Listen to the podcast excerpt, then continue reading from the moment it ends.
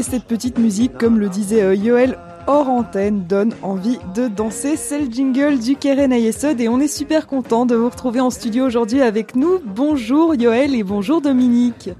Bonjour Asley. Bonjour Asley et euh, très content d'être ici. Puis en plus on se réchauffe, hein. il fait assez froid dehors donc euh, c'est l'occasion de se venir se réchauffer avec vous. Et c'est vrai qu'en studio euh, il fait bien chaud, il faut bien se l'avouer. Alors on espère que vous allez bien et aujourd'hui, eh bien comme chaque fois qu'on se parle, j'ai envie de dire, on a une fois de plus plein de choses à se dire, à commencer peut-être sur ce retour d'investissement dans la communauté pour l'année 2022 et puis ce qui est prévu pour l'année 2023.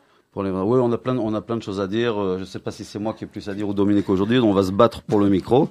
En tout cas, moi j'ai trouvé un petit drapeau bleu blanc euh, qui fait toujours vibrer euh, juste en rentrant dans le studio.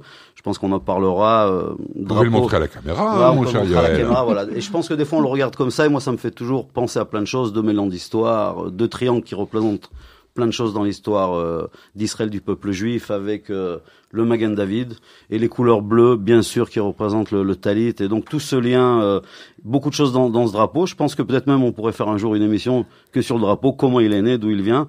Donc très intéressant et ça nous lancera. Donc les investissements, les investissements en 2022, euh, le Keren euh, avait pris position déjà avec Jackie Taché, le nouveau président, de s'investir encore plus dans la communauté. Maintenant, les gens ne savent pas souvent que le Keren Esod, à travers l'agent juive et l'État d'Israël, bien sûr, parce que c'est une association qui travaille dans le monde entier et, on aide les communautés, on aide Israël, on aide les communautés.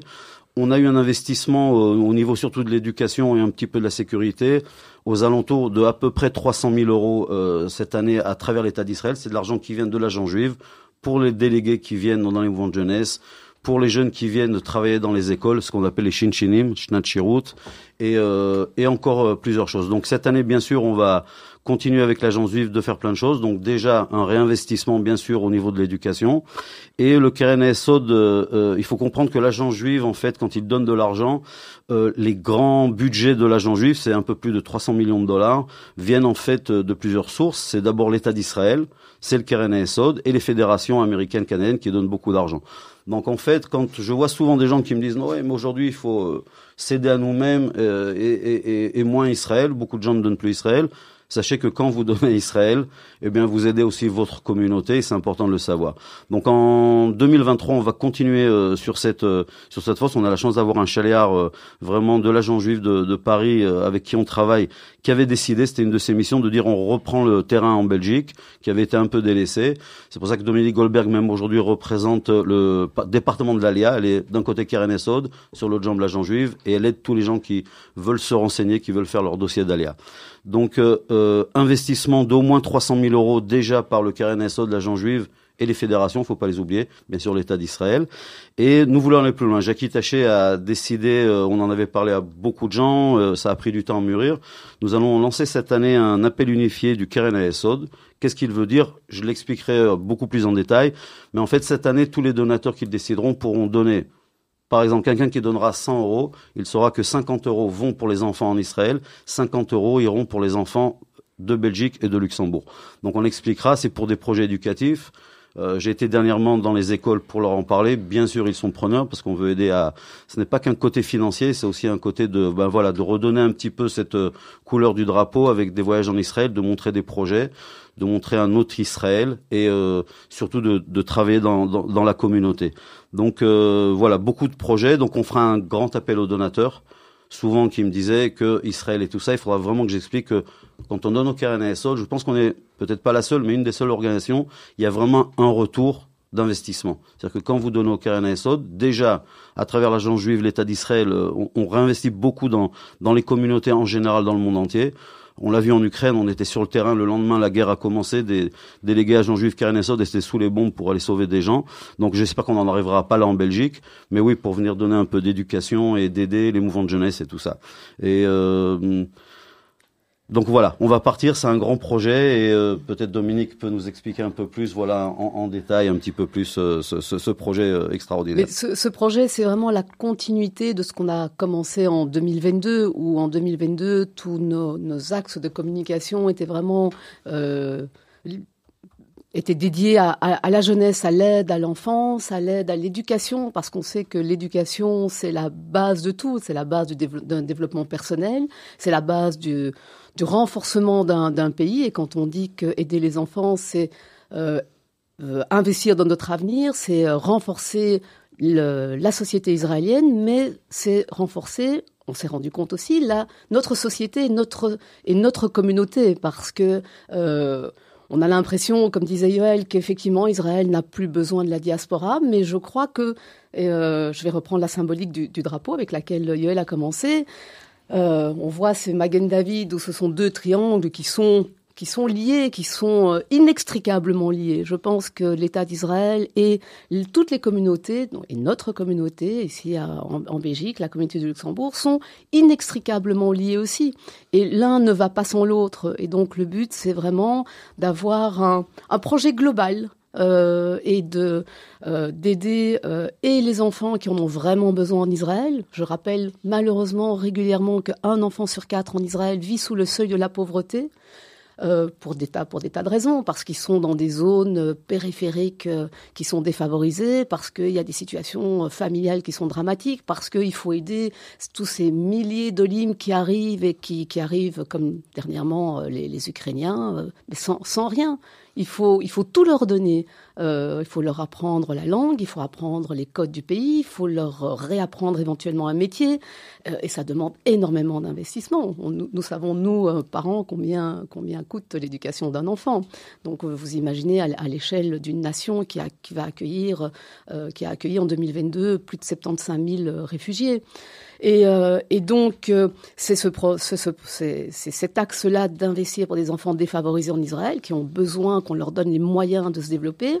Et ici, c'est pas venir au secours d'enfants défavorisés, c'est vraiment venir au secours pas au secours, venir à l'appui d'une éducation, d'une éducation juive, d'un contact avec Israël, euh, renforcement de l'apprentissage de l'hébreu, euh, aller montrer quand les enfants des, écoles juives font leur voyage en Israël, c'est aider aussi euh, à ce que ce voyage puisse se faire pour certains qui ne peuvent pas le faire. C'est soutenir les écoles qui euh, qui sollicitent euh, bien sûr les, les, parents, et c'est montrer aussi à ces jeunes de, de, nos communautés ce qui se passe sur le terrain en Israël, comment vivent d'autres enfants là en Israël, et qu'ils qu'ils aient ce sentiment que eux aussi, quand ils grandiront, eh ben, ils pourront faire quelque chose. Donc ça, c'est vraiment toute la philosophie qui sous-tend ce qu'on ce qu'on va lancer, cet appel unifié. Euh, Belgique, Luxembourg, Israël. Et donc effectivement, euh, on a décidé d'avoir ces taxes où quand euh, un donateur fait un don, il donne 50% pour les enfants d'Israël qui ont besoin de cette éducation et il donne 50% aux écoles, aux mouvements de jeunesse euh, pour renforcer ce, ce, lien qui est euh, inextricable avec Israël. Et puis on aidera aussi euh, d'autres organismes comme par exemple le BESC, parce que nous avons, pour faire toutes les activités de nos enfants ici, on sait qu'on a besoin du BESC. Et donc on, ce, projet-là peut, peut évoluer en fonction des besoins de la communauté et on voudrait vraiment que toute la communauté, nos donateurs comprennent que c'est un projet complètement global. C'est une vue sans doute novatrice. nos communautés n'ont pas l'habitude de travailler ensemble, mais on va y arriver. Et c'est tout ce qu'on vous souhaite évidemment. Encore une fois, un très très beau euh, projet euh, du, du Keren Ayesod. Et à l'heure actuelle, euh, il faut le rappeler, il faut le savoir, on sait combien l'éducation c'est important. Les enfants, c'est quand même c'est quand même l'avenir finalement. Alors 2023 des projets et 2023 c'est aussi l'année d'un anniversaire très très important. Très très important. Mais avant peut-être de passer à Yom Maton, je laisserai Dominique en parler parce que c'est c'est elle qui fait tout au Keren on va dire en gros, donc on lui laissera, on lui laissera la place. Euh, un autre événement qu'on va avoir le 19 mars euh, avec un journaliste israélien, Oat Ramo, euh, qui est journaliste à la télévision 12 en Israël, donc une, une, grande chaîne de télévision, et ça fait des années, des années qu'il travaille dans les territoires et qu'il connaît très bien de très près, même des fois de trop près, le Hamas et toutes les organisations euh, qui se trouvent là-bas et il raconte des choses. Donc hier, hier j'ai eu la chance de le voir parce qu'il était venu faire une conférence pour les Israéliens euh, qui se trouvent euh, en Belgique et donc une conférence en hébreu. Et ça sera intéressant de voir justement, je pense que vous en parlez assez souvent au micro, ce qui se passe aussi bien à Gaza que, que dans les territoires, l'Iran derrière.